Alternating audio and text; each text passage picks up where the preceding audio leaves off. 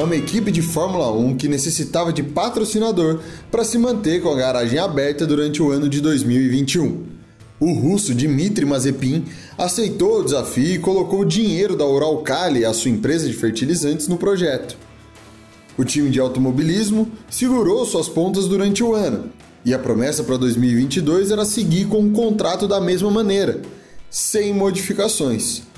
Mas em 24 de fevereiro, a Rússia invade a Ucrânia e, como consequência, surgem as sanções ao país, comandado por Vladimir Putin. Today, I'm authorizing additional strong sanctions and new limitations on what can be exported to Russia.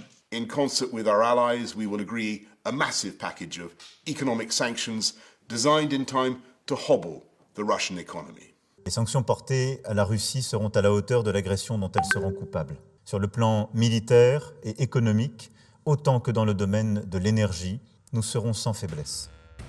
Joe Biden, presidente dos Estados Unidos, Boris Johnson, primeiro-ministro do Reino Unido, e Emmanuel Macron, presidente da França, foram alguns dos líderes que tomaram medidas contra a Rússia. A Haas e a Fórmula 1 seguiram o mesmo tom, e a Uralkali deixou de ser a patrocinadora da equipe. Além dos fertilizantes, o trigo e o petróleo também foram impactados pelo conflito no leste europeu. Mas e como isso afeta as companhias brasileiras desse setor? Esse cenário eleva a inflação global e o supermercado vai ficar mais caro?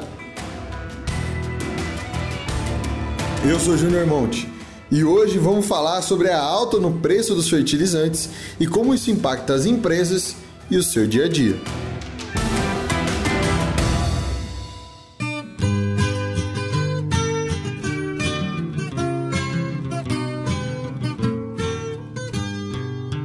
Quando uma planta nasce, ela retira todos os nutrientes que precisa do solo, e com o tempo, esses componentes vão ficando mais escassos. É aí onde entram os fertilizantes, produtos que atuam recheando a terra com comida para as novas lavouras e plantações. Os tipos podem variar com compostos naturais e minerais. E de acordo com os dados do Centro de Estudos Avançados em Economia Aplicada, o CPEA, a tonelada dos fertilizantes de ureia atingiu em julho de 2021 no Paraná e Mato Grosso o maior patamar nominal desde 2008. A tonelada do cloreto de potássio foi outro que chegou ao maior valor nominal nessas regiões em 12 anos. O fosfato monoamônico, ou MAP, seguiu a linha dos seus similares e em 2021 bateu os mais altos preços pela tonelada desde 2008.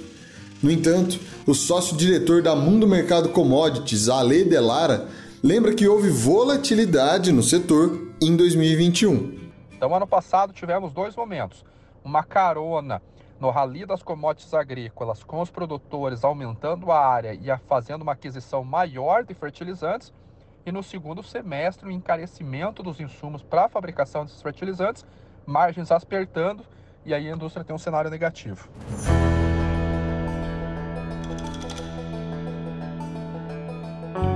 Hoje, o tabuleiro global tem peças lutando umas com as outras.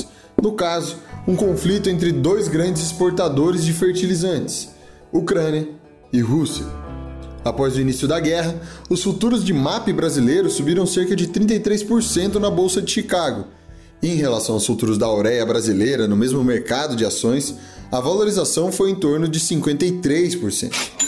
O Brasil tem algumas empresas que atuam no setor, fertilizantes Eringer, Três Tentos, SLC Agrícola, Vitia, Nutriplante e AgroGalaxy, por exemplo. Só que diante desse cenário de alta nos fertilizantes, uma gigante do setor de proteínas entrou para esse grupo, a JBS. A empresa realizou um investimento de 134 milhões de reais para iniciar sua produção de insumos agrícolas. O aporte vem em meio a um cenário complexo no Brasil, já que aproximadamente 85% dos fertilizantes utilizados aqui são importados. No dia 11 de março desse ano, o governo federal criou o Plano Nacional de Fertilizantes. A medida busca tornar o país mais autônomo em relação ao mercado externo. E, em paralelo, outra medida também foi aprovada pelo Congresso Nacional: a redução da taxa de importação desses produtos de 25% para 8%. Em entrevista ao portal da Época Negócios, o Sindicato Nacional das Indústrias de Matérias-Primas para Fertilizantes, o Simprefert, diz que esse ato afeta negativamente a indústria local. A entidade alega que a decisão incentiva a compra de produtos internacionais, já que os nacionais têm maiores tributos embutidos. Em entrevista à TC Rádio, no dia 22 de março desse ano, o diretor de programas do Ministério da Agricultura, Pecuária e Abastecimento, Luiz Eduardo Rangel, disse que o plano tende a dar resultados no longo prazo. Criamos um plano, um plano estrutural, visando uma transformação nessa indústria de base do agronegócio, numa visão de longo prazo, né, que a gente está chamando uma visão 2050, uma visão de 30 anos. Nesse período, nós pretendemos lançar uma série de ações que visem dar competitividade a essa indústria. E note, não é uma questão de subsídios, nem a qualquer preço reduzir essa nossa dependência externa. Ela visa, de fato, permitir que essa indústria se reposicione do ponto de vista uh, de competitividade e possa fornecer até 50% da nossa demanda uh, de fertilizantes na agricultura nacional.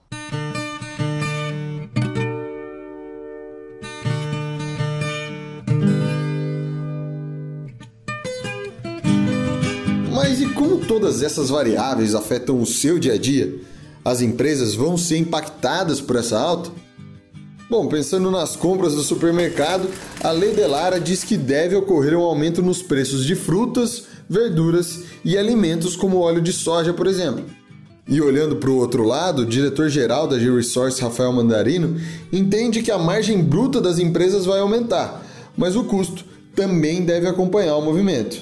Eu acho que os resultados operacionais financeiros eles podem vir a apresentar um bom número agora, né, na, na, nos novos balanços, mas é, não necessariamente a gente pode ver um reflexo no lucro e na margem compatíveis aí para trazer realmente um cenário tão mais favorável para essas empresas, né? Mas é óbvio que o cenário um tanto quanto se direciona para o lado positivo.